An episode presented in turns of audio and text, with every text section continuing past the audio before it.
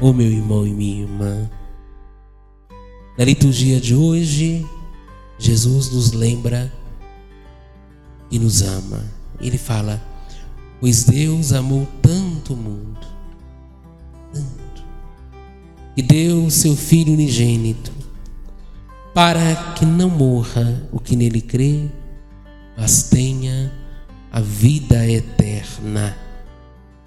Por isso Deus enviou o seu Filho ao mundo, não, como diz Jesus, não para condenar o mundo, mas para que o mundo seja salvo por meio dele. É esta fé que nós professamos. Por isso, a alegria de sabermos que a cruz é redenção. Vocês podem ver que o padre hoje celebra com a cor mais clara.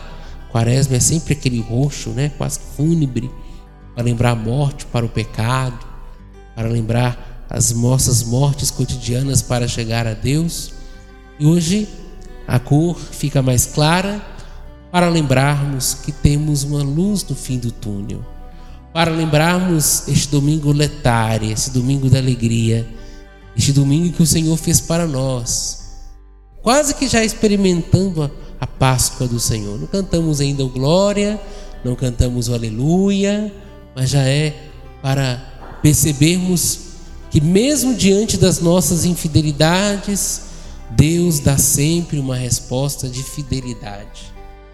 Mesmo que a gente seja infiel, Deus é sempre fiel. Deus não se deixa vencer em misericórdia, de jeito nenhum.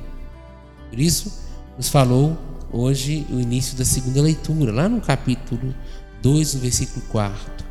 Deus é rico em misericórdia. Deus é rico em misericórdia. E a misericórdia de Deus chega a todos nós.